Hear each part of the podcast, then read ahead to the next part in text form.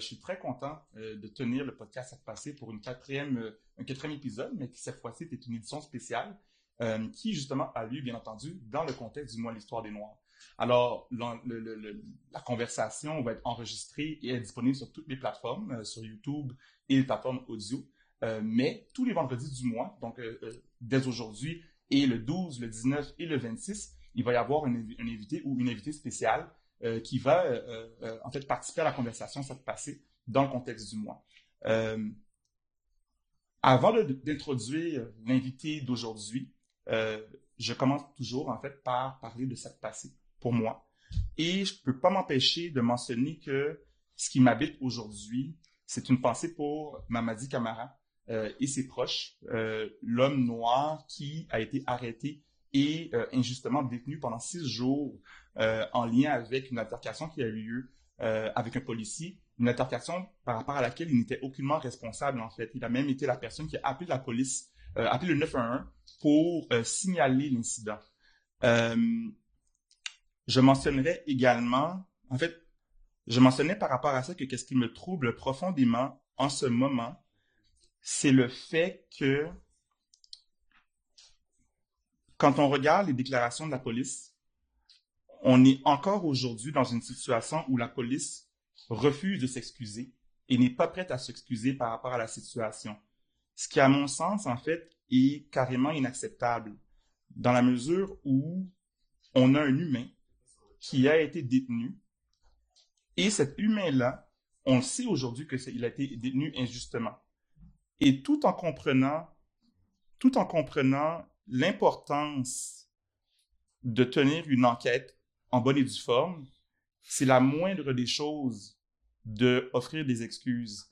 Et quand on parle de dynamique systémique et de discrimination systémique, il y a un concept qu'on parle de système qui est en overshoot. C'est quand un système veut tellement se protéger qu'il n'est pas capable d'apprécier un contexte de manière ajustée.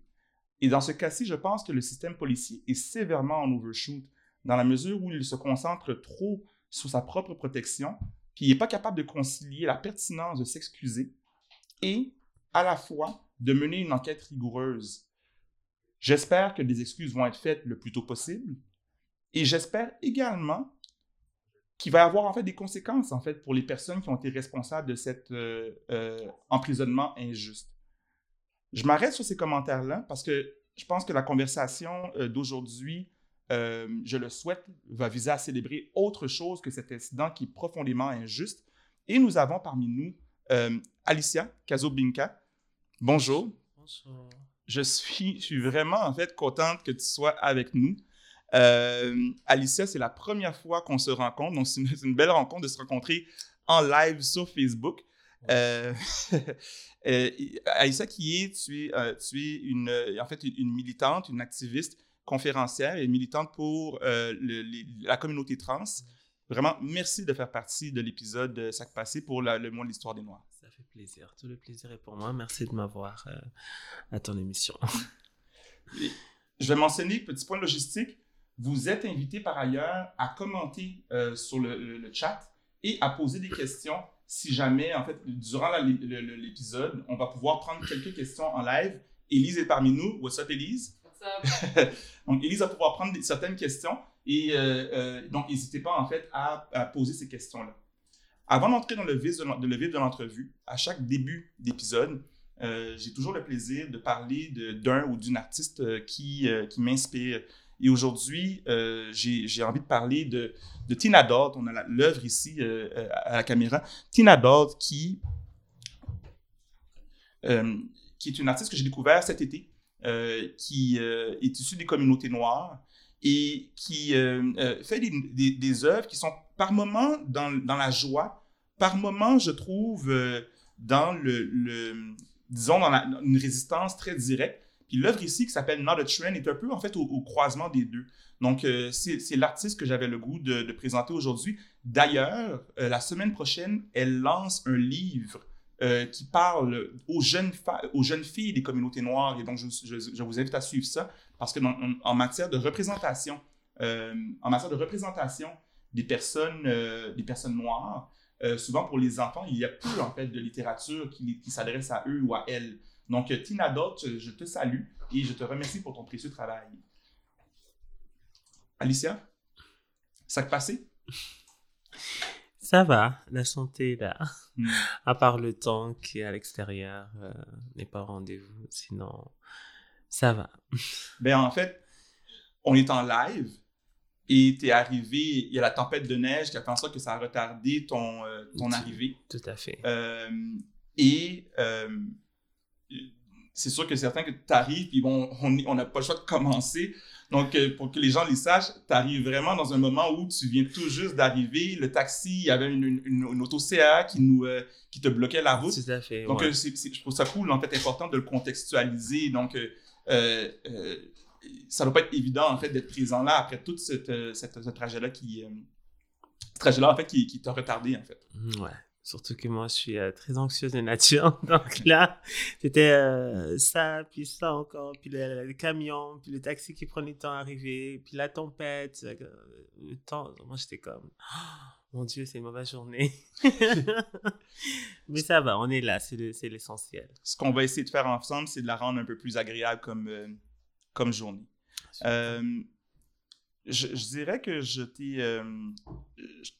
Une des, une des de mes motivations à t'inviter, c'est que quand on parle, en fait, euh, du moins de l'histoire des Noirs, euh, on peut parler de la négritude comme concept, mais la négritude, c'est pas dans un. C'est pas monolithique. Il y a différentes manières de vivre la négritude, il y a différentes facettes. Et dans l'esprit de d'apprendre la réalité des communautés noires de manière à progresser collectivement, ça m'est apparu important de euh, parler d'enjeux qui concernent, oui, les communautés noires, qui te concernent, qui me concernent, qui nous concernent, mais dans les angles qui ne sont parfois pas nécessairement représentés dans l'espace public. Tout à fait. Puis à ce titre-là, euh, je, je voudrais souligner une chose quand on parle d'historique. Plusieurs personnes ignorent que le mouvement de la fierté gay euh, tire son origine des actions de femmes noires trans. Euh, Peux-tu nous en parler? Très rapidement, en fait, c'est tout a commencé euh, aux États-Unis, où c'était que les droits, ben, tous les droits qu'il y a en ce moment aujourd'hui des personnes LGBT, ça revient en fait des femmes trans noires euh, qui se sont battues. Euh, je pense qu'on a célébré l'année passée les 50 ans. Donc, depuis l'événement, et en particulier Martha P. Johnson. Donc, c'est une femme trans noire qui a vraiment milité pour que euh, ben, pour tout ce qu'on a aujourd'hui donc on le doit à elle donc c'est vraiment en fait la, une des pionnières euh, de l'histoire Et peut-être me situer aussi, parce que je, je je réalise que moi-même, je suis en partie connaissant de certains faits historiques, puis ignorant à la fois. Si je me souviens, si je comprends bien, euh, les événements dont tu parles, on parle d'événements qui a- avaient lieu dans un, dans un bar, le contexte, c'est le euh, Stone Hall, si je me tout trompe à pas. ouais. Euh, c'est une descente policière qui a eu lieu dans le- un, un bar gay et c'était la, la, ré- la résistance dont tu parles. C'est la résistance euh, de, de, de personnes noires qui se sont opposées. Si je me trompe pas, c'est ce à quoi tu fais référence. c'est exactement oui c'est exactement ça et, et voilà et depuis ce temps-là bon on a fait quand même certaines avancées euh, il y a eu beaucoup les droits maintenant que beaucoup de gens ont le droit de se marier euh, le fait d'avoir le même droit que tout être tout être humain mais euh, c'est sûr qu'il reste encore beaucoup de choses à faire Euh, surtout pour les personnes trans.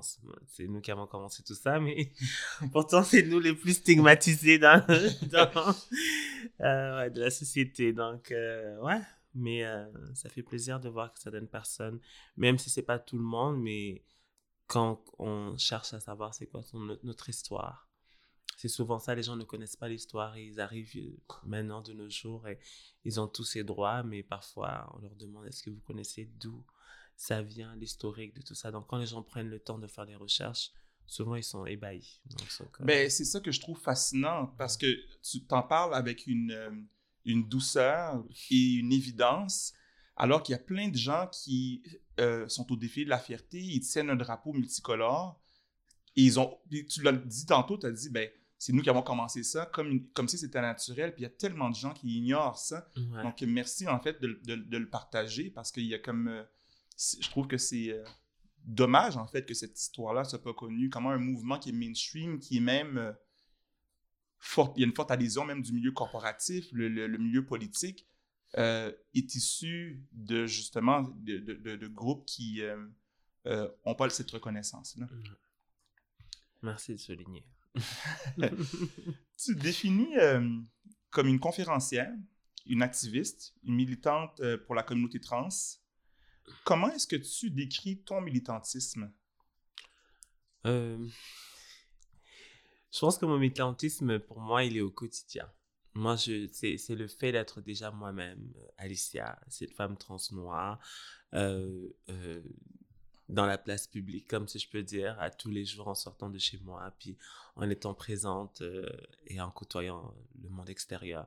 Donc, pour moi, déjà, c'est une forme de moi, pour moi, de militantisme déjà, parce que je suis souvent, souvent, et je trouve ça dommage, mais je trouve que je suis souvent, souvent, souvent la première personne euh, trans qui vont, surtout dans la communauté noire. Si je regarde vraiment la communauté noire, je suis souvent la première femme trans noire. Souvent, hein, pourtant il y en a, hein, mais euh, même si on est rare, mais il y en a. Mais c'est- souvent je suis la première et je trouve ça que en 2021, ou- peut-être il y en a, on n'est pas nombreuses, mais de voir toujours que je suis la première, c'est là où je suis comme ok. Puis euh, toutes les questions qui viennent tout le temps, parce que les gens, comme ils rencontrent la première personne, ils ont toutes ces questions et ces, ces, a priori tout ce qu'ils ont dans la tête, ils ont tout ce qu'ils ont vu sur Internet qu'ils veulent à tout prix te poser. Parce que ils disent, ah, mais tiens, je vais te poser telle question. Je vais te. Donc, pour moi, ma forme de militantisme, c'est le fait d'être ouverte, out, euh, vivre dans la société, euh, être euh, Alicia, cette femme forte, brave, épanouie, voilà, qui s'aime un peu tous les jours. Euh, c'est beau de t'entendre quand tu dis ça parce que j'ai la. Je porte la croyance qu'en t'entendant, l'acte de militantisme euh, ultime au sens de qu'est-ce que tu dis, c'est d'être le plus authentique pour n'importe qui, donc de chercher à être soi-même. Tout à fait. Et en même temps, quand je- j'entends ce que tu nommes, c'est qu'il y a une notion additionnelle, un peu de, de résistance, de de- d'être soi-même parce que le regard des autres est un regard qui n'est pas habitué. Oh oui. Euh, donc, c'est ce que j'entends qui est comme en fait une, un élément additionnel de dire, ben oui, d'être authentique et d'être soi-même. Et là, tout ce que tu nommes, c'est, ben oui, mais moi, dans, dans, dans, mon, dans mon, mon identité et mes identités, il y a le regard de l'autre qui euh, fait en sorte que d'être moi, c'est du militantisme sans être nécessairement, en fait, quelque chose de, de la conception qu'on a du militantisme qui est peut-être plus traditionnelle. C'est ça.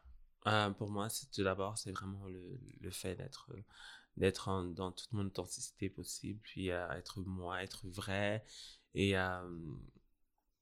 voilà, c'est le fait d'être déjà Alicia dans la vie de tous les jours, ne pas me cacher, parce que je sais que ce qu'on on appelle, maintenant je comprends, mais avant, je ne comprenais pas parce que je me disais que bon, tout le monde qui veut peut, mais maintenant, je vois avec le temps et au fil des années de ma transition, même si je viens de commencer il n'y a pas longtemps, que ça prend vraiment un grand courage. Que certainement, avant, j'ai toujours été out. Donc pour moi, c'était comme, ok, mais il faut être soi-même. Mais là, avant ma transition, je pourrais dire Est-ce que je peux t'arrêter juste un instant?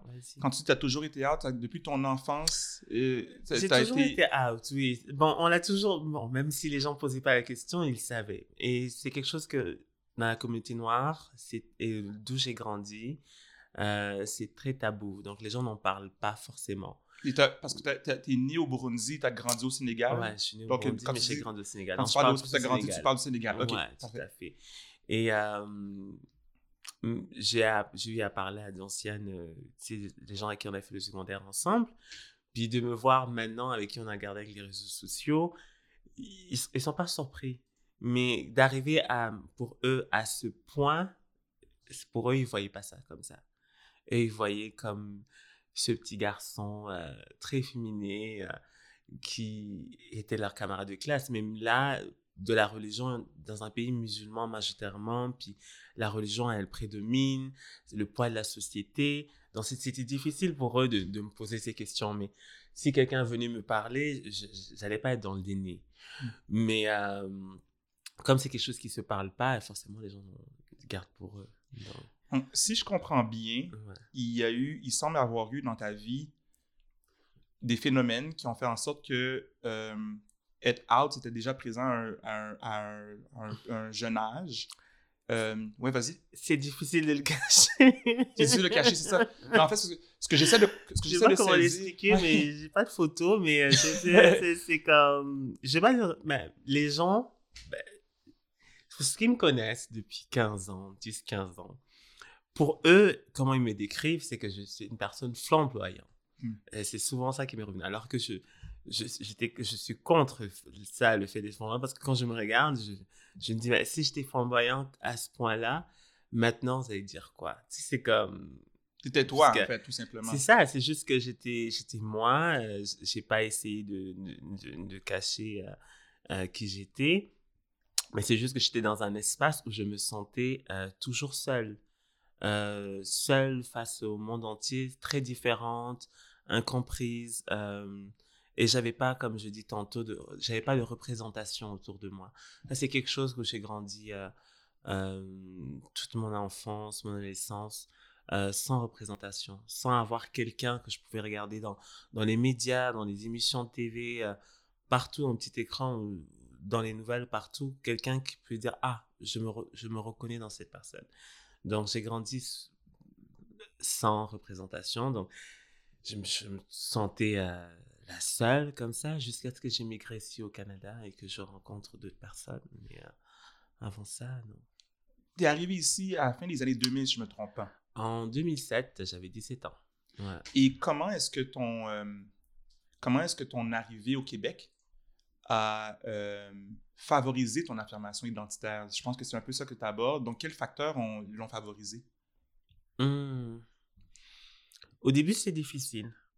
Euh, puisqu'il faut d'abord s'intégrer. Euh, là, je venais, j'ai 17 ans, il fallait que j'attende d'être majeur pour euh, prendre mon, mon, premier logement, s'intégrer, trouver un travail. donc, disons que les trois premières années, j'étais vraiment focus sur, sur moi. J'avais la nostalgie du pays, euh, de tous les gens que j'avais laissés derrière moi. Et euh, donc, c'est ça. C'est vraiment à partir de la quatrième, cinquième année que j'ai commencé un peu à prendre mes repères. Et euh, voilà. Mais avant ça, je, j'étais recroquevillé sur moi-même. c'était travail, maison, cinéma, travail, maison, cinéma, shopping, c'est tout. Puis si je comprends bien, mm-hmm. puis aide-moi à suivre, mais si jamais il y a quelque chose qui me perd, mais si je comprends bien ce que tu décris, tu décris aussi le fait que, euh, parce qu'on a parlé de, transidentité, mais mm-hmm. tu, décris en ce moment aussi l'expérience de l'immigration en soi. mes parents qui sont arrivés euh, à la fin des années 70 mm-hmm. euh, au Québec, deux personnes cis, donc deux personnes qui ont un, genre qui est le même que celui qu'ils ont, qu'ils ont eu, eu, à naissance, mm-hmm. ils, s'assoiraient ici, puis ils diraient la, même chose. Donc, de ce que je comprends de ce que tu nommes, c'est que la difficulté tient du facteur d'immigration en général. Oui. Puisque je, suis la première, en fait, de, de, ma famille. Mes parents n'étaient pas là. J'ai pas de grands-parents non plus. Donc, euh, je suis vraiment euh, première ligne, hein, comme on dit. Est-ce que tu as de la famille qui, s'est jointe aussi plus, plus tard, juste que je... Euh, oui, par la suite, oui. Euh, pas, oui. Euh, mes cousins, mes cousines, mon oncle, ma tante. Ouais, plus hmm. tard. Et tu as nommé en même temps, à moins que j'ai mal saisi, tu as nommé en même temps que c'est en arrivant ici qu'il semble y avoir eu une tu as rencontré des gens, donc je présume qu'il y a eu des facteurs qui ont favorisé ton affirmation identitaire au-delà de la, difficulté de l'immigration? Euh, tout à fait. Euh, quelque chose que je... Ben, ça, c'est Montréal. Euh, je trouve que en arrivant ici, j'arrivais pas à trouver d'autres personnes qui étaient comme moi. J'arrivais pas à trouver d'autres personnes, puis je, je, comprenais pas comment on était dans un pays qui est... On voit le Canada depuis, depuis l'Afrique comme quoi c'est l'Eldorado, en fait. c'est tout est ouvert, tout est accepté. Euh, euh, tu vois, on, voit des images que nous, on va regarder depuis Radio-Canada sur TV5. Donc, on avait cette image du, Canada. Mais moi, arrivé ici, je ne voyais pas autant de personnes. Les seules personnes que je voyais s'affirmer, c'est des personnes blanches. Mais vraiment s'affirmer, être à l'aise dans leur sexualité. Mais des personnes euh, de ma communauté, j'en voyais pas. Jusqu'à ce que j'entends parler de, où j'ai commencé un bénévolat qui était Arc-en-Ciel d'Afrique, qui a fermé. Et c'est là où j'ai entendu parler et j'ai décidé d'y aller puisque je cherchais à pouvoir m'impliquer. On me disait, ah, au Canada, si tu veux briser l'isolement et que tu veux rencontrer d'autres personnes, il faut que tu, tu trouves une activité, tu, trouves, tu vas t'inscrire dans un sport, tu vas t'inscrire dans... Donc moi, j'étais comme, bon, tout ça, c'est non, mais qu'est-ce que je peux faire? Donc là, quand j'ai, j'ai mis mes premiers, la première fois mes pieds à, à Arc-en-Ciel d'Afrique, c'est là où j'ai rencontré d'autres personnes qui s'affirmaient, qui étaient out and proud et qui étaient des personnes caribéens ou africains qui mmh. venaient un peu partout.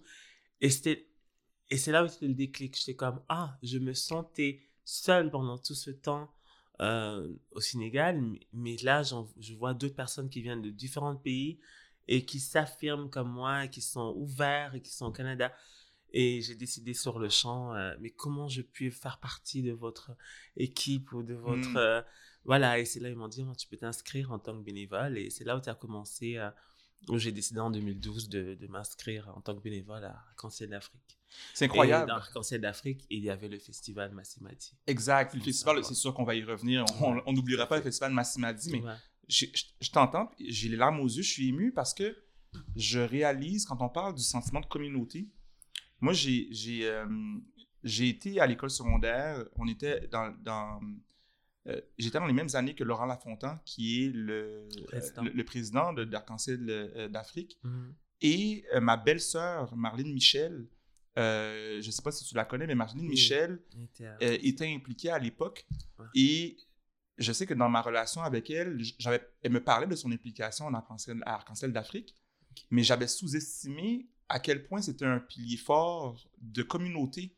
Et quand tu m'en parles là, c'est comme en rétrospective, je me rends compte que des organismes comme ceux-là, peu importe le type de communauté, ont un impact significatif dans un sentiment d'appartenance, en fait. Tout à fait. Euh, d'où euh, je suis vraiment un peu je suis triste que ça, ça fermer, mais euh, c'était vraiment un moment, un, endroit où les gens pouvaient rencontrer d'autres personnes, et surtout des personnes de la communauté euh, noire, parce que c'est, je sais, c'est très tabou, c'est, les gens sont dans le placard, euh, ils ne s'affirment pas. Euh. donc, de voir des personnes qui s'affirment et qui, qui, sont à l'aise ou qui veulent rencontrer d'autres personnes comme eux ou qui sont en questionnement, qui ne se comprennent pas, Arc-en-Ciel d'Afrique était vraiment comme le lieu de rendez-vous. C'est comme une forme de. de on, a parlé tantôt de militantisme, mais c'est comme une, une, forme de militantisme dans la célébration, dans la joie, dans l'esprit communautaire, en fait. Oui.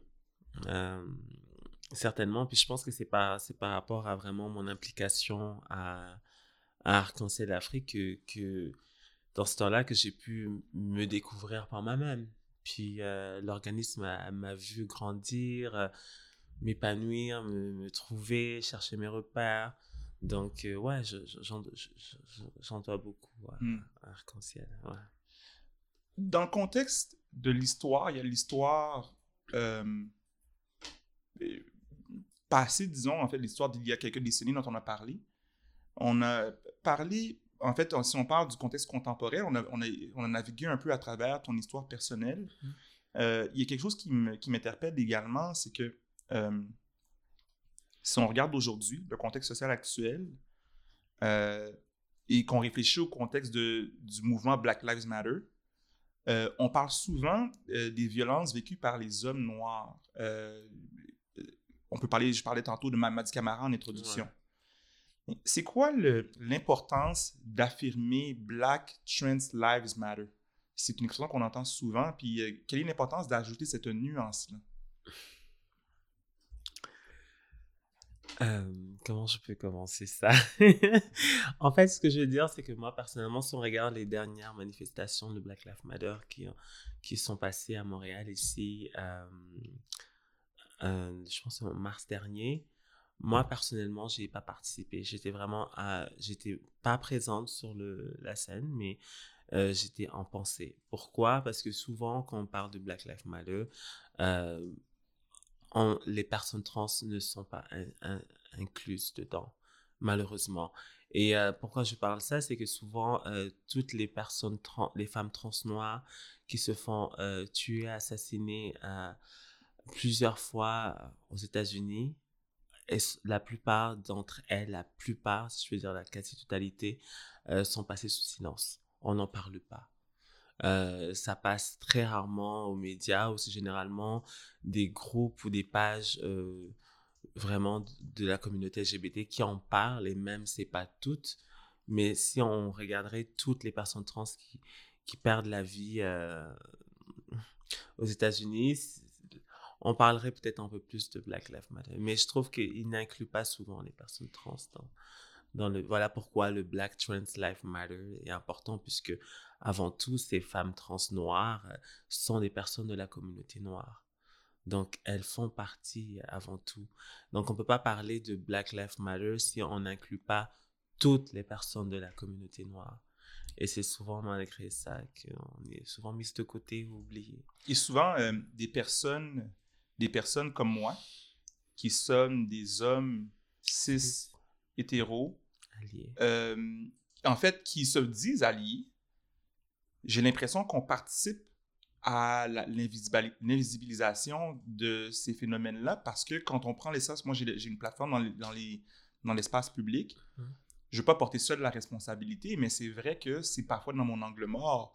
Euh, et il y a des personnes qui me l'ont même reproché, euh, je, je, sans les nommer, je ne peux pas les mettre en le spot, mais quand, quand j'entends ça, ça m'invite à une responsabilisation de, jouer un rôle d'allié euh, parce que ce que tu nommes, c'est un peu la notion euh, d'intersectionnalité. Entre autres, il y a un magnifique TED Talk euh, qui parle de cette notion-là qui a été mise de l'avant par Kimberly Crenshaw, mhm. militante aux États-Unis. Mhm. Donc, c'est ce que j'entends. Puis comment, quel sens, toi, tu accordes à la notion d'intersectionnalité? Bon, moi, c'est souvent ça que on m'a, on me, comment je vais expliquer ça? On me pose souvent comme question dans mes conférences. Euh, c'est souvent les notions que les gens cherchent parce que c'est souvent rare de rencontrer des personnes, à la fois euh, des personnes noires et des personnes issues de la communauté euh, LGBTQ. Et souvent, ils me disent le fait d'être double ou triple marginalisé. C'est-à-dire, on m'amène souvent la misogynie, la misogynie, le racisme, puis vraiment la, la, la transphobie. Donc, ça, c'est plus euh, c'est quand on réunit vraiment le fait d'avoir la transphobie ou le racisme en même temps. Euh, voilà, c'est une forme, de, pour moi, de, de, lutte en même temps, si je peux dire. Mmh. Puisque c'est ce qui fait moi, en fait. Le fait d'être une femme trans et noire en même temps, c'est pas évident. Ouais. Je vais aller du côté d'Élise. Élise, est-ce qu'on a euh, des questions? On a plusieurs commentaires super positifs euh, beaucoup d'amour qui est envoyé à Alicia. On avait une question euh, par rapport à Arc-en-Ciel d'Afrique, donc avoir un peu plus de détails sur euh, ce que c'est, puis pourquoi malheureusement ça a dû disparaître Alors, alors je, vais, je vais réitérer la question pour qu'on l'entende bien à, à, l'audio.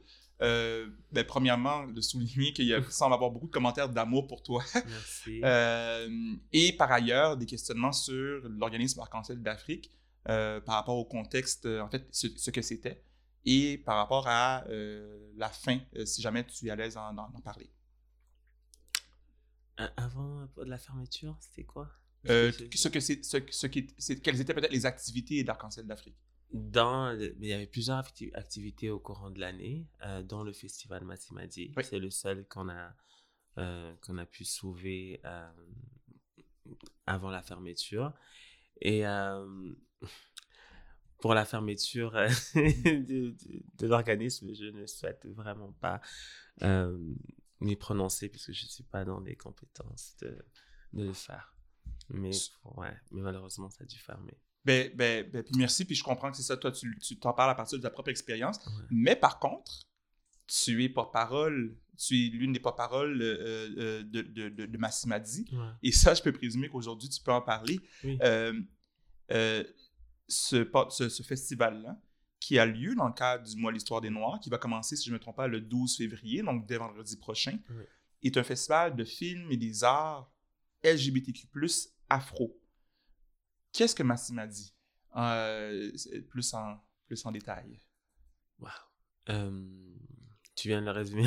c'est en vrai, c'est un festival de films LGBT afro qui se passe à tous les ans euh, durant le mois de l'histoire des Noirs. Euh, ça a commencé depuis 2009. Donc là, on est rendu, je pense, à la 13e, 13e édition, si je ne me trompe pas. On est rendu à la 13e édition. Et ça se passe à tous les ans. et tantôt, comme je disais tantôt, le festival Massimadi faisait partie de l'organisation Arc-en-Ciel d'Afrique. Donc, mmh c'est ça qu'on a, si je peux dire, pu sauver. et on a, on a fait une fondation. Puis Massimadi est présent ici à Montréal, puis aussi en, Belgique, à Bruxelles. OK, alors si on parle de la constitution de l'organisation, donc il y, a, une fondation Massimadi. Oui, il y a la fondation. Et à l'intérieur des activités de la fondation inclut le, festival, qui se manifeste à différents endroits, entre autres à Montréal. À Montréal, puis euh, à Bruxelles, euh, en Belgique. Hmm. Moi, je suis. Euh, en fait, je dirais, je dirais une chose. Je. Ce qui est très présent pour moi, en lien avec la question de la représentation qui se situe au croisement des communautés noires et LGBTQ, mm-hmm. c'est que c'est vrai que c'est un sujet qui, dans, dans, mon environnement proche, était tabou, et ça a pris des films comme euh, Moonlight, des films comme euh, des émissions comme The White People où on voit des hommes euh, homosexuels, des hommes noirs homosexuels. je regardais également I May Destroy You où on voit beaucoup de scènes de, relations sexuelles homosexuelles. Et je dois dire, je dois dire que c'est en regardant ces scènes-là que j'ai réalisé à quel point c'était absent de mon, de, de, de, mon, de mon environnement. Et ça me semble être en fait des exemples de comment les films et les arts peuvent permettre de se créer une, un imaginaire qui est beaucoup plus varié, beaucoup plus riche. Tout à fait. et c'est une autre façon hein, pour nous de, de, de sensibiliser. C'est nous, c'est par les arts et les films.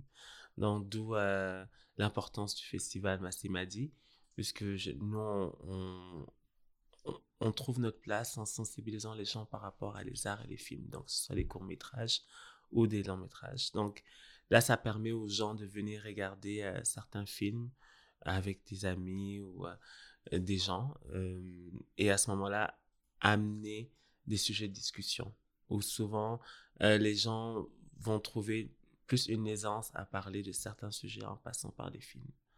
Et je trouve que c'est d'où l'importance du festival Massimati c'est vraiment ce qu'on voit pas dans le mainstream ou maintenant il y en a un peu plus euh, sur Netflix et euh, tout ça.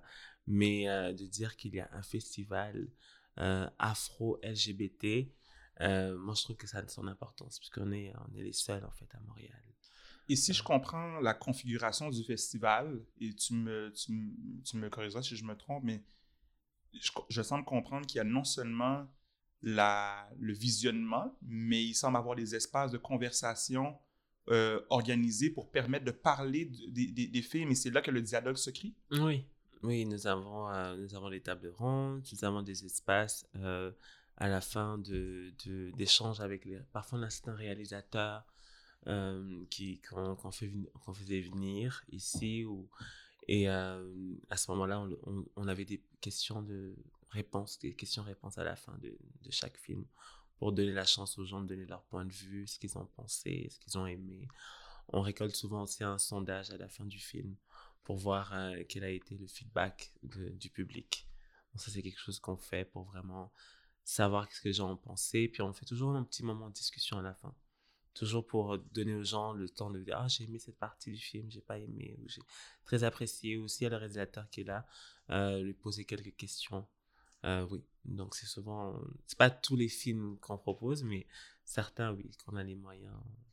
Et toute cette expérience-là qui se vit habituellement en format, euh, disons, euh, présentiel, va avoir lieu en format virtuel cette année? Cette année, oui. ça, c'est la grande bah, la particularité, parce qu'il faut qu'on suive, en fait, ce qui se passe présentement avec la pandémie.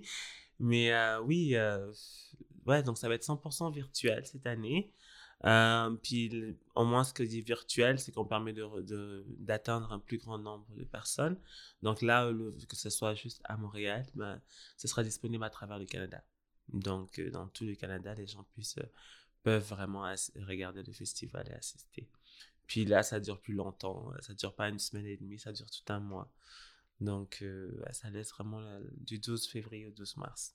Ça laisse un peu plus de temps pour les gens. Tu bien sûr porte-parole du, en fait, de la fondation et donc euh, je peux présumer que tu euh, parles au, nom de l'ensemble des activités. Mais je suis curieux de savoir si tu as des coups de cœur dans le contexte de ces activités-là, si c'est des activités phares auxquelles tu nous invites plus particulièrement.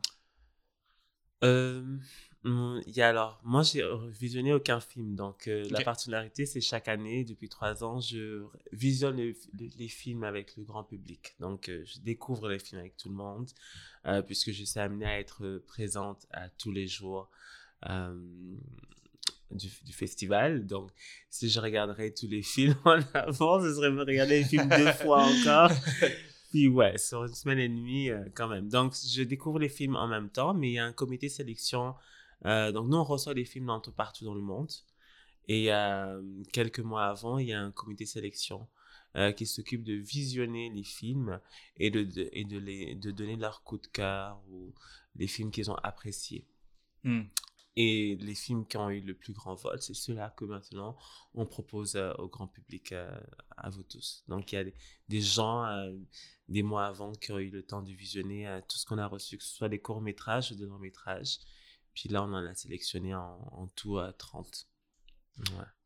Et dans un contexte comme le contexte québécois, euh, alors tu nous as mentionné que euh, Massimadi est un festival unique euh, à Montréal. et mm-hmm. bon, il va être diffusé partout au Canada, puis on peut parler du contexte québécois. Mm-hmm. quel impact est-ce que tu perçois que ça a, l'existence d'un tel festival, pour faire avancer je dirais, euh, les, les, enjeux ou la réalité des personnes trans ou plus largement de la communauté LGBTQ, dans son, dans son entièreté?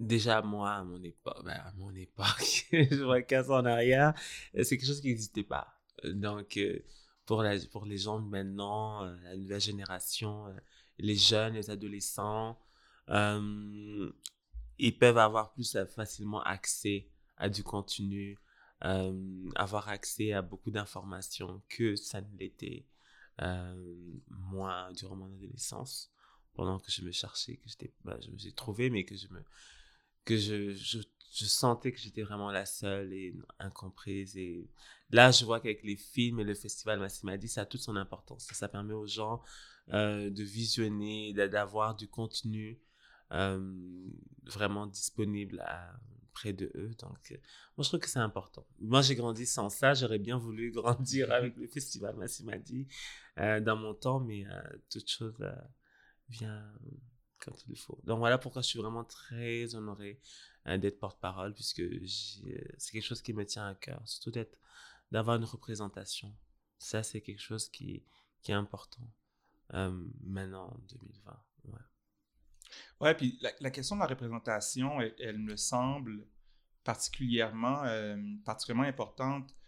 Euh, en faisant quelques recherches avec mon amie Elise, euh, on notait qu'il y a des données américaines partagées par l'Institut GLAD, G-L-A-A-D, mm-hmm. qui soulignent que 90% des personnes connaissent une personne cis homosexuelle, minimalement. Mm-hmm. Mais par contre, uniquement 10% des personnes connaissent une personne trans. Euh, pour toi, c'est quoi l'effet de cette disparité-là dans, euh, dans une société ou dans, dans notre société? Ah, comme ça, je, ne vois pas, en fait. Parce que moi, c'est si je regarde euh, la communauté versus peut-être gay versus homosexuel, euh, trans, c'est sûr qu'il y en a un peu plus. Euh, surtout les droits des personnes gays, si je peux dire, sont, sont reconnus. Euh, ils ont plus, je vais pas dire plus d'avantages, mais aux yeux de la, dans la société de tous les jours, ils sont plus présents. Alors que les, les personnes trans sont, sont souvent mises à l'écart de, de la société, que ce soit pour l'accès à un emploi, l'accès à un logement, l'accès à des soins. et déjà là, si on les, on les enlève dans la, dans la vie de tous les... Je veux dire la vie de tous les jours, mais le fait de ne pas avoir accès à un travail, par exemple, Mm. ou euh, euh, ça fait que ces personnes trans, pour la plupart, on, on, on ne peut les voir que dans un, cer- dans un certain secteur. Et si on n'est pas dans ce secteur-là, c'est rare d'être amené à, ren- ben, je veux dire, les rencontrer ou en avoir la chance de... Généralement, ils vont dire on les rencontre dans les boîtes de nuit, dans le village, dans les clubs, mais au veux- c'est ça que travail. je veux dire comme secteur. C'est-à-dire, il y a un secteur qui est plus euh, euh, mais dans le village. Parce que j'ai présumé, mais c'est ce que tu sembles.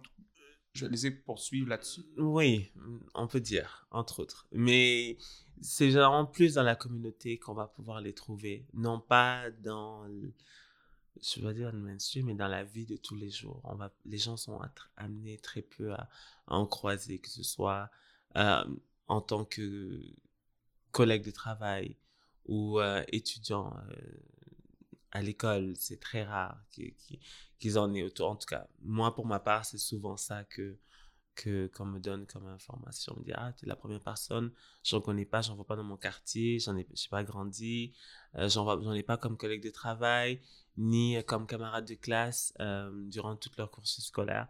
Donc, souvent, ils, ils vont rencontrer ça dans, dans certains cadres. Ce qui est un peu, euh, ce qui est un peu stéréotype. C'est-à-dire, euh, ce que j'entends, c'est drôle, hein, parce que si je pense à ma réalité de- d'homme noir, euh, et je pourrais même la dire homme noir et hétéro pour, pour continuer là-dessus, euh, ben, les, mes modèles étaient campés dans le sport, par exemple, ou étaient campés dans le rap ou le hip-hop, euh, souvent. Donc, j'entends un peu un phénomène similaire, mais dans une, dans une autre sphère, en Dans fait. un C'est autre- comme un dans peu un euh, autre monde. dans un autre monde. Ouais.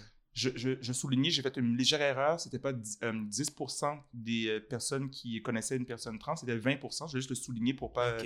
euh, pour le, pour le, le, le record. C'est déjà bien. C'est un petit peu mieux, mais c'est pas suffisant.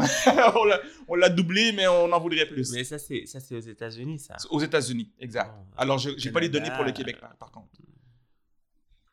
Ouais. Tu sembles suggérer que ce serait possiblement moins. Ouais. Oui, quand même. Mais j'ai pas une idée en fait de, de, de j'ai pas j'ai pas comptabilisé le nombre de personnes trans qu'il y a. Mais si je regarde les, les, les personnes trans noires, il y en a pas beaucoup. A t- on, on est très rare. Mm. Donc euh, sur une échelle euh, nationale, même si je veux dire provinciale, mais d'une même une échelle nationale, c'est c'est pas beaucoup là. Je pense pas que ça dépasse euh, 10% comme je disais tantôt. Mm. Ouais. Alors, j'étais peut-être proche avec le mot 10%, mais. Élise, tu sembles euh, me dire qu'il y a peut-être une question? Euh, oui, en fait, euh, sur le sujet de Massimadi, on a une question de Erika W qui euh, voudrait savoir si, outre le Canada et la Belgique, est-ce que Massimadi a des ambitions d'élargir sa présence dans la francophonie internationale? Alors, est-ce que euh, Massimadi veut élargir sa présence? Euh, sûrement. Euh, c'est sûr qu'on avait, euh, ben, je sais, en fait, je sais pas trop si je peux le dire ou pas, mais on avait essayé en fait, euh, ben on, euh, les membres euh, qui faisaient partie dans ce temps-là avaient essayé, je sais pas si tu avais entendu parler, qu'ils avaient essayé de partir pour qu'il y ait Massimadi en Haïti. J'en ai vaguement entendu parler. Alors, euh, après la. Je, je faisais mes mots. euh, la raclée ou euh, l'échec euh, qui s'est passé euh, en disant comme quoi nous voulions ramener euh, l'homosexualité en, en Haïti. Voilà, on a préféré ne, ne pas euh, arrêter tout. Parce qu'on avait des menaces à un moment donné. Ben, la personne avait des menaces, donc on a préféré arrêter. Euh, mais sûrement euh, qu'il y aura peut-être dans d'autres pays, à part la Belgique, on ne sait pas. Peut-être dans le futur. Mais je vais te dire merci pour ce que tu viens de faire, parce que je veux le noter. Tu as commencé en disant que tu savais pas si tu peux en parler ou non. Tu l'as fait et tu l'as nommé avec une belle délicatesse, mais je veux souligner comment ça peut parfois être difficile de parler de certaines réalités sans stigmatiser certaines populations. Tout à fait. ouais. Et j'ai l'impression que c'est ça que tu viens de faire quand, tu t'es exprimé. en disant, ben, voici une réalité, parce qu'il y a des enjeux, il y a des tabous dans un pays qui peut, ou peut-être que un festival comme celui-là peut être moins reçu, Mhm. mais comment en parler sans contribuer à la stigmatisation? Je, je, je, je perçois que ce que tu viens de faire a fait œuvre utile et je tiens à t'en remercier. Merci. Euh, je vais essayer de me retrouver un peu plus dans mes questionnements. Et on parlait de représentation. Euh, le rôle des médias et du divertissement dans un tel contexte. Si tu avais euh, le dirigeant ou la dirigeante, euh, ou bon, quelqu'un qui dirige dans, ou bien une table ronde avec l'ensemble des personnes, des grands, euh, des grandes journaux, des grandes radios, des grandes télés, qu'est-ce que tu aurais à leur dire? Comme ça, il y a plein de, plein de choses qu'on pourrait parler euh, pendant des heures. Mais euh, je, ça dépend sur quel, sur quel volet. Euh, mais d'abord, J'aurais tendance à dire avec la représentation à tout le moins. Mais en- Oui. ce qui ce qui te semble le plus important, bref. Qu'il y ait plus de représentation, en fait. Que ce soit ici, juste à Montréal, que ce soit au Québec, ou quand tu veux parler des dirigeants. Au Québec. Au Québec. Mais qu'il y ait plus de représentation, en fait. euh, euh, que ce soit la communauté noire, avant tout. Euh, je trouve qu'il y, a un- grand manque quand on regarde euh, les nouvelles, la télévision, un peu partout, les, émissions qui se passent en ce moment. Et encore plus des personnes de la communauté LGBT noire, puis encore plus des personnes trans qui sont...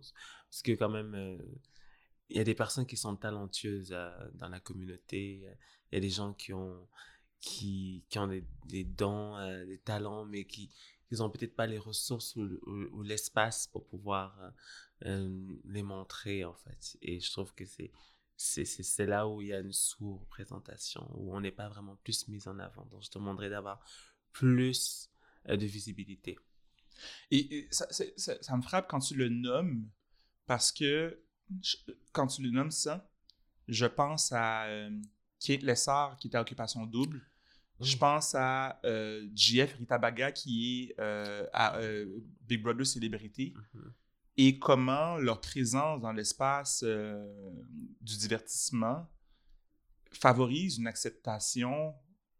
encore là, ce, sont pas, ce ne sont pas des personnes noires, mais ou une personne racisée autrement, mais le phénomène dont tu pointes, c'est un peu ça, c'est que je vois pas beaucoup de critiques contre Itabaga, puis il y a pas eu beaucoup, il y- en a eu des critiques, mais Mhm. il y a une acceptation sociale, on bouge l'aiguille un peu, donc j'ai l'int- j'ai l'impression que c'est ce que tu dis, et d'élargir en fait, est-ce qu'on peut avoir des gens qui sont justement autrement que des personnes blanches, tu sais? Ouf. Euh, je- Moi, personnellement, je, me- je, je- non, je ne mettrai pas autant, euh, mais- parce que c'est, je pense que vraiment, ils, ils, ils sont plus, comment je vais dire ça? Par exemple, pour si je veux prendre Rita Vaga ou j- surtout Kate Lissard, que j'admire beaucoup, que j'aime beaucoup, je suis sur le réseau, Rita Vaga aussi, que je connais personnellement, euh,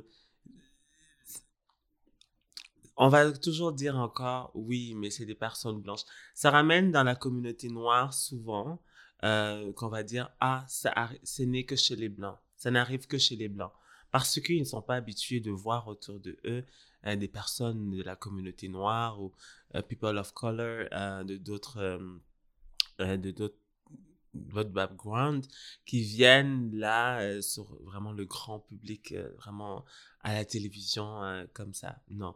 Déjà là, ce qui s'est passé euh, avec Occup- Occupation Double, ça a apporté beaucoup de discussions par rapport à ça, mais est-ce que cet engouement ou comment elle a été, ils ont, elles ont été bien prises, est-ce que si c'était des personnes noires, ça aurait été pareil? Je pense pas. Je comprends. Euh, je Alors, juste que je te pas. saisisse, mais j'essaie juste de saisir ce que tu nommes. Est-ce que tu es en train de dire que il y a, bon, on a nommé deux exemples. Mhm.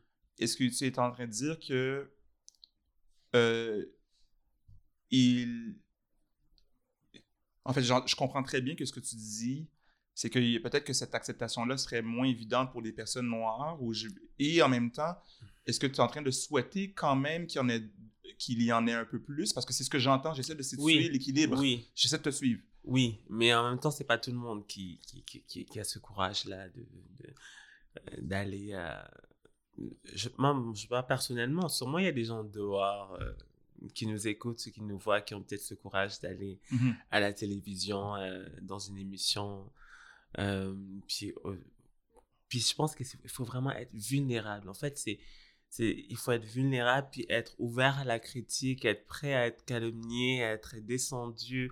Parce que ce qui est sur Internet, c'est, c'est- ouais, il faut être tough. Moi, je trouve qu'il faut, faut avoir euh, la tête sur les épaules euh, pour supporter tout ce que tout ce qu'on voit. Comme...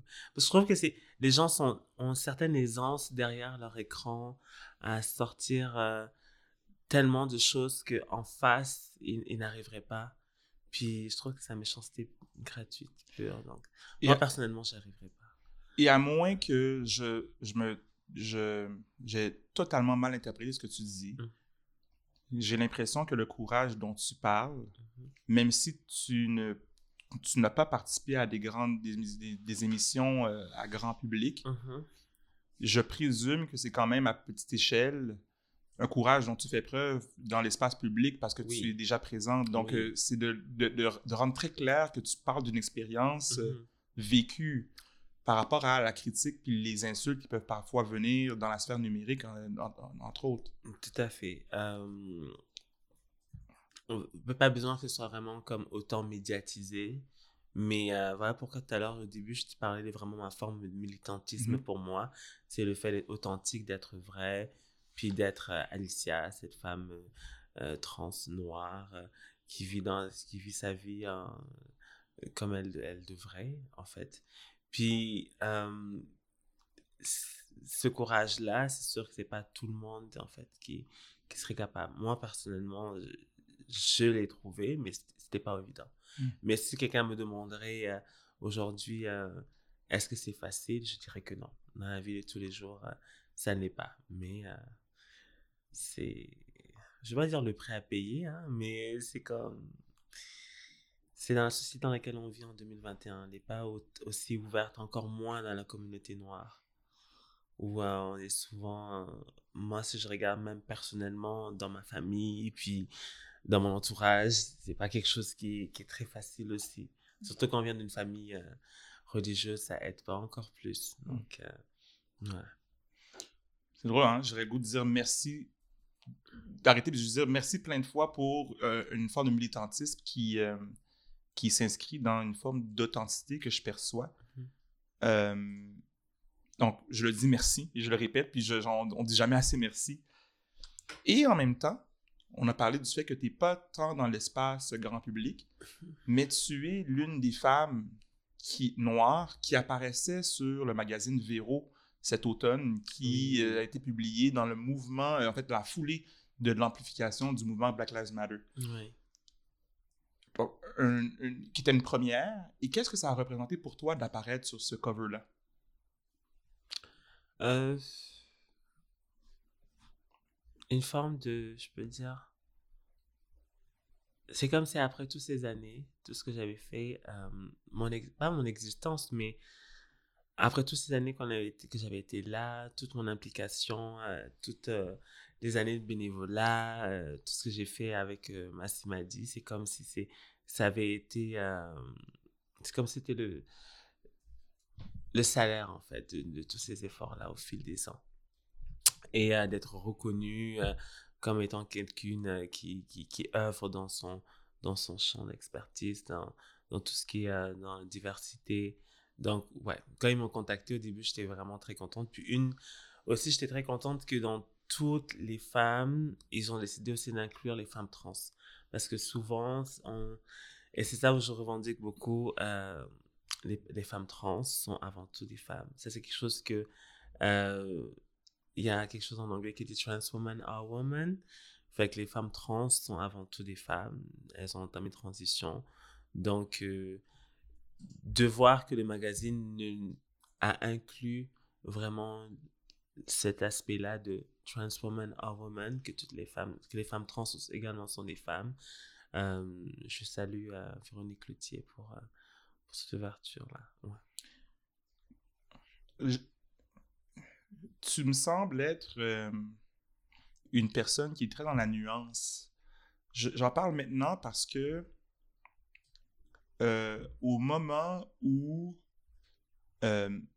le, le magazine est sorti, il y a eu plusieurs critiques euh, du magazine, entre autres avec une des questions d'opportunisme, des Mhm. questions de récupération du mouvement, Mhm.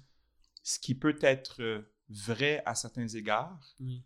Et en même temps, j'ai l'impression que quand tu, euh, quand tu apportes ta perspective, c'est une perspective qui ne semble pas invalider peut-être certaines critiques qui étaient présentes, Oui. mais qui apporte une autre dimension Une autre dimension. à ouais. ce que tu apportes et on ne peut pas invalider. Et moi, je, je- c'est ce que je perçois dans cette nuance-là de dire oui, il y a peut-être ces critiques-là, mais attention, il y a quelque chose qui a eu un impact quand même Mhm. dans, dans ta réalité et, et Mhm. pas juste ta réalité personnelle, la réalité au service d'une meilleure compréhension des, des communautés LGBTQ, Mhm. des femmes noires, des femmes, des femmes noires qui appartiennent à la communauté à plusieurs égards. Donc, cette, cette nuance-là, j'ai l'impression que j'ai le goût de dire merci. Je vais encore dire merci. Euh, merci, gentil. Ouais. Élise, tu sembles avoir euh, une invitation à une question. Oui, on a une question euh, qui, euh, en fait, s'enligne bien avec ce que vous parlez par rapport aux euh, différents défis qui pourraient se présenter à l'extérieur de, de, la sphère de, la, de la culture et de la représentation. Donc, l'accès aux services sociaux, au logement, à l'emploi puis aux soins de santé. est-ce que ça représente des défis pour les personnes trans noires? Donc, on, on parle ici de questionnement. Euh, on, on a parlé beaucoup euh, de représentativité en lien avec le divertissement, euh, la culture, donc la, la représentation dans l'imaginaire collectif. Puis si je comprends bien le questionnement de la personne qui euh, a, a formulé le commentaire, c'est est-ce que ça se manifeste dans d'autres sphères, que ce soit genre en logement ou en emploi, par exemple? Oui, c'est ce que j'avais mentionné tout à l'heure. Euh, dans tous les domaines. je pense vraiment euh, dans, dans tous les domaines que- qu'elles ont de la difficulté. Et euh, j'avais eu à répondre il n'y a pas longtemps à un podcast que j'avais participé où on me disait est-ce que c'est il y a une différence pour une personne euh, trans blanche et une personne trans noire? Est-ce que les réalités sont les mêmes? Est-ce que on peut dire que la transphobie vraiment elles le vivent au même niveau? Ma réponse était non, Euh, carrément parce que souvent on ne sait pas si cette transphobie est due à la ben, ce, ce rejet est dû à la couleur de peau ou est dû à son, orienta- son orientation, son genre en fait. Et personnellement, moi, je peux parler de mes expériences et ceux de mes consoeurs. Euh, L'accès à l'emploi, souvent, euh, c'est difficile pour beaucoup de personnes trans à trouver un emploi. Entre Euh, autres, euh, Et entre, encore, entre autres, la communauté noire, puisque la question se, se dirige vraiment plus pour les, les femmes trans noires. Euh, ensuite, pour l'accès aux, aux services sociaux en général, donc que ce soit l'accès aux, aux santé, ça c'est très difficile aussi pour les personnes trans, pour la plupart. Pour certaines aussi qui sont des personnes trans migrantes, je ne veux pas juste prendre noir, mais transmigrantes, qu'elles soient euh, latinas par exemple. Euh, aussi, elles sont amenées à- aux mêmes difficultés euh, que nous pour l'accès à un logement, l'accès aux services de santé. Donc, c'est quelque chose que les gens ne sont pas au courant, mais c'est les difficultés qu'elles ont euh, au quotidien. Ouais. Et c'est là où il semble y avoir, euh, de ma compréhension, un lien entre la, la représentation de qu'est-ce qu'on peut voir dans notre imaginaire collectif Mhm. et comment les gens qui sont en situation d'embauche, en situation de offrir des contrats, peuvent se dire, ben, cette personne-là, je l'accepte parce que je l'ai peut-être vue à un endroit ou à un autre. Donc, c'est ce que je, euh, ce que je veux dire, c'est que je, je- il y a un lien entre la représentation de l'espace public et le comportement au quotidien. Oui, oui. Euh, sur, euh, oui, mais si on regarde, il y a la, trans- la transphobie en quelque part. Puisque c'est, Tout à fait. Il y a la transphobie en quelque part parce que pour certaines, elles aimeraient, elles aimeraient travailler, elles aimeraient avoir une vie comme, comme toute autre femme. Mais à cause du système et comment c'est fait, ou, euh, ou c'est pas tout le monde qui est autant ouvert d'esprit comme toi.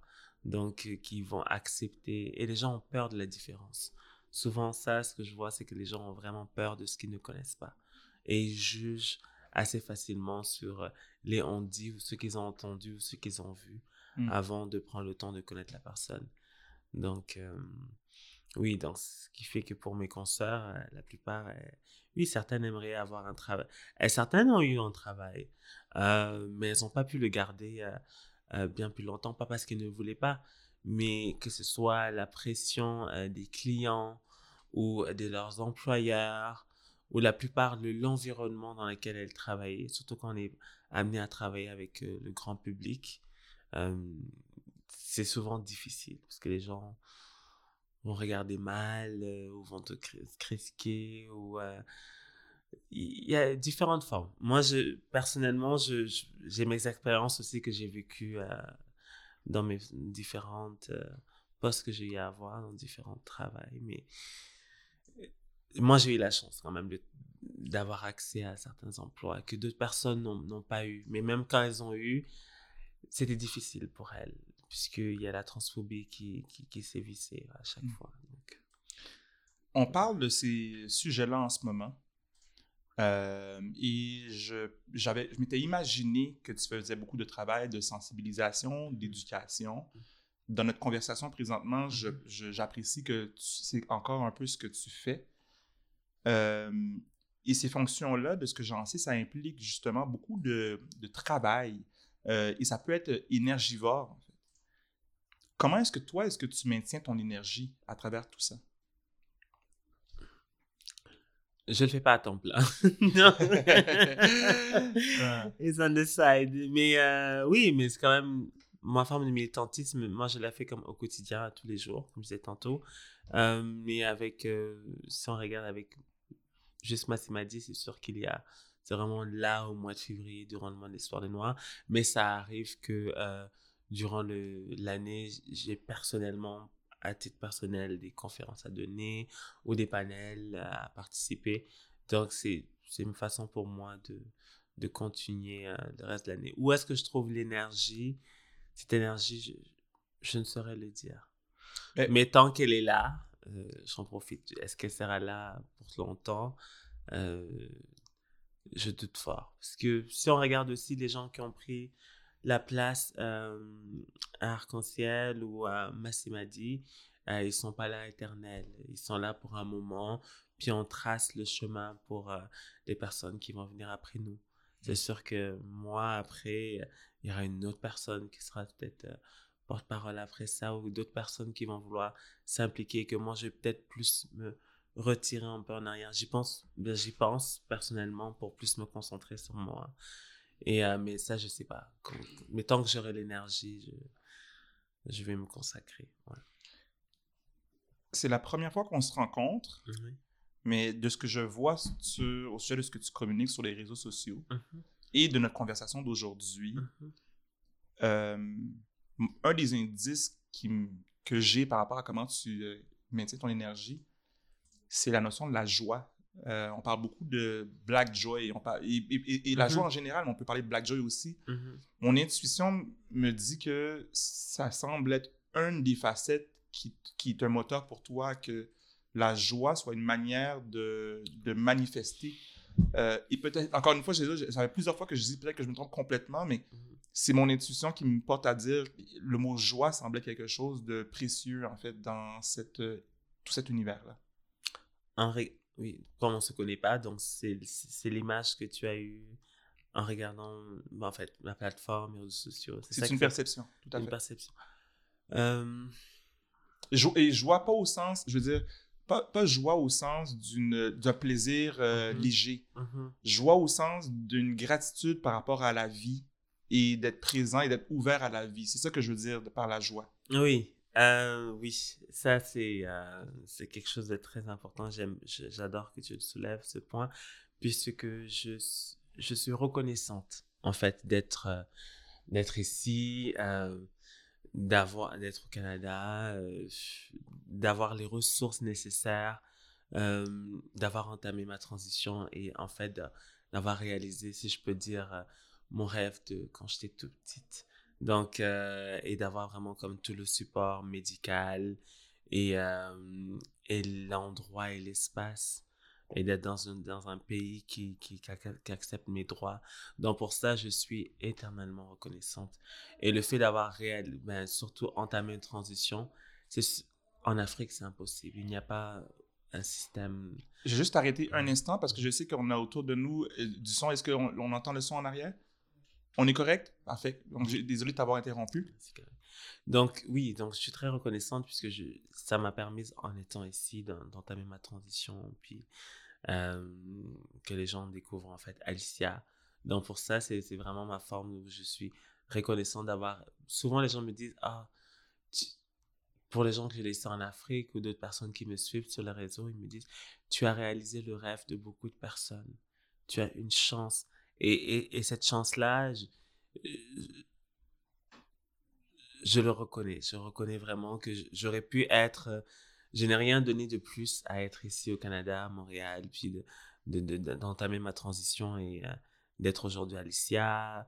Mais pour toutes ces personnes qui sont en Afrique que j'ai laissées, qui aimeraient faire une transition, mais qui n'ont pas la chance parce que ils n'ont pas accès aux soins, aux accès aux hormones ou accès à un corps médical ou ils ne peuvent pas changer leur nom euh, à l'état, sur l'état civil, c'est ce qui est impossible en Afrique. Donc, pour tout ça, euh, c'est ça qui me donne le courage et, la joie. Hmm. Le, le 15 janvier dernier, tu as écrit sur Twitter euh, What God has for you, no one can ever take, mm-hmm. no matter how hard they try. Mm-hmm. You can delay destiny, face can, uh, fate cannot be denied. It was already written. Oui. Qu'est-ce que tu voulais dire par ça? Euh, en fait, c'était un, un, message aussi que je voulais passer. Mais euh, déguisé euh, dans une caption. je voulais vraiment dire en fait que qui on est, hein, c'est qui on, qui on est, c'est qui on est. Euh, on, peut pas, on peut pas. Oui, certaines personnes peuvent essayer de, de le cacher, mais tôt ou tard, euh, ça, ça, va toujours te rattraper. Moi, c'est ce que je voulais dire par rapport à ça.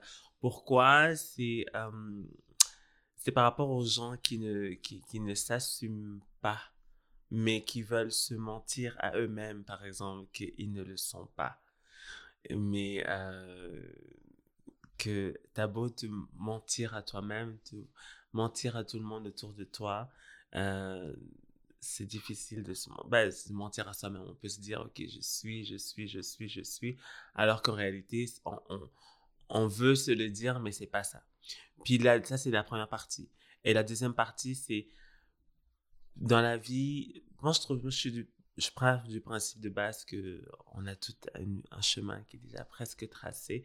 C'est sûr que certains choix vont faire que on va peut-être dévier un peu, mais euh, on est maître de notre destin. et ce qui on est, ce qu'on est venu, notre notre but sur cette terre, c'est vraiment déjà, si je peux dire, tracé. Moi, c'est comme ça que je le vois personnellement. Mais il y a des gens qui sont contre contre moi. Et voilà, donc c'est un mélange de première partie, c'est vraiment le fait de, pour les personnes qui ne pouvaient pas s'accepter, de, de dire que tu as beau te mentir toi-même, mais ce que tu es, c'est ce que tu es, donc ça ne changera pas. Et l'autre partie, c'est on est venu sur cette terre pour accomplir quelque chose, puis voilà. Il n'y a personne qui peut te, t'enlever de ce chemin-là. Ben, j'entends deux choses. J'entends, euh, j'entends euh, ce que moi j'appelle, euh, ou d'autres aussi, c'est pas ça ne vient pas de moi, l'expérience d'être qui on devient. Et c'est tout simplement ça qu'on est. Hein. Il n'y a pas comme d'autres travail que d'essayer d'être qui on devient. Puis au podcast, on en parle, c'est drôle, on en parle quand même presque à chaque épisode. Genre, en tout cas, j'ai l'impression.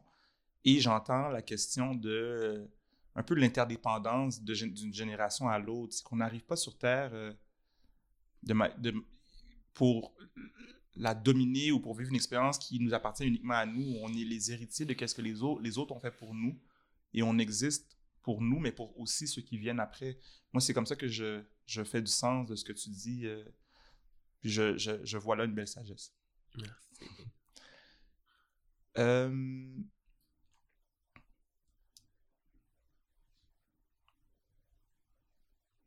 Massimadi va avoir lieu euh, dès le 12 février. Mhm. Je comprends que tu vas être une, une spectatrice comme je vais l'être et comme on va l'être.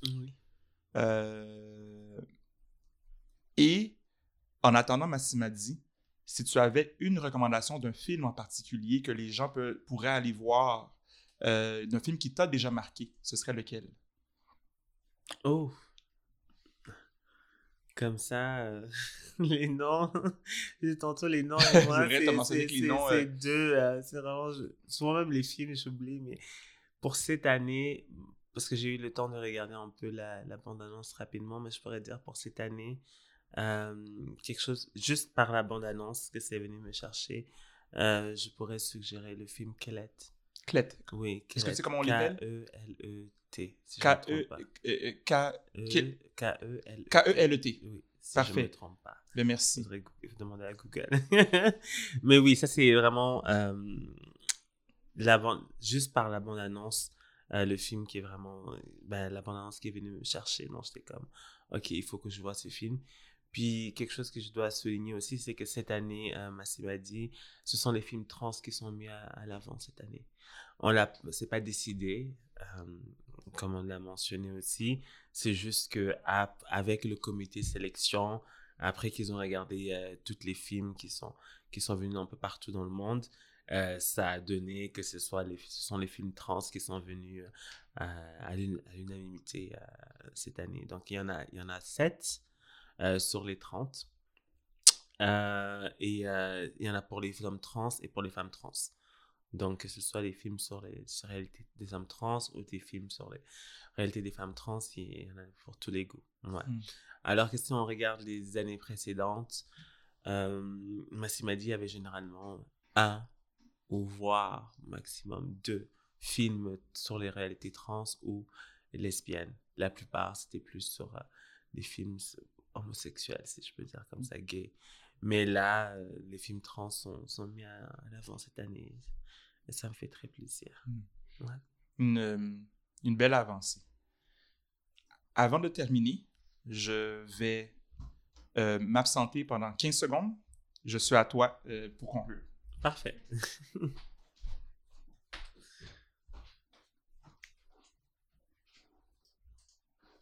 En attendant, je peux te dire que ta famille de Massimadi t'envoie beaucoup d'amour. Ah, merci.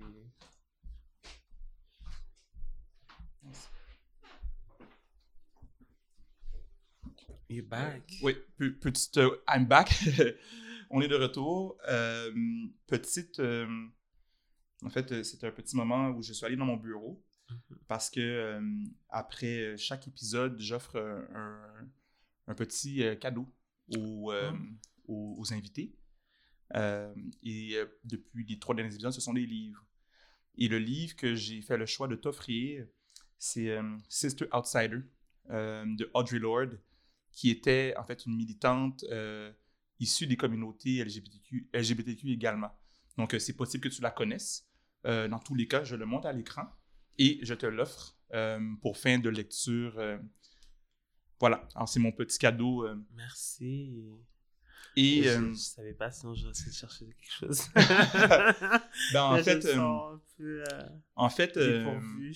pour moi, pour moi, ta présence, ta cohérence, ton authenticité, euh, ton courage de t'exprimer comme tu l'as fait aujourd'hui, ça, ça a été ça mon cadeau. Donc c'est pour ça que je te dis pour une douzième fois, je crois, merci, euh, vraiment un grand merci. Tout le plaisir pour moi. Merci pour l'invitation. C'était vraiment très apprécié. Et puis, euh, voilà, n'hésitez pas à nous suivre sur le pour le festival Massimadi qui s'en vient bientôt. euh, beaucoup de belles surprises. Alors, Massimadi, on ne manque pas ça. Ouais. Euh, je dirais également, je dirais également un merci à Sean, merci à Elise, merci à euh, Zenga. Euh, merci à vous d'avoir été des nôtres en live. Euh, donc, il y a des personnes qui nous écoutent et merci aux gens qui ne nous écouteront pas nécessairement en live. Euh, et je vous invite bien sûr à aller suivre le festival euh, euh, Massimadi et d'y participer également de vous abonner au podcast Sac Passé et bien sûr d'aller sur le site monhistoiredesnoirs.com euh, pour suivre la programmation magnifique euh, dans le cadre, cadre, du mois. Donc, euh, à la prochaine!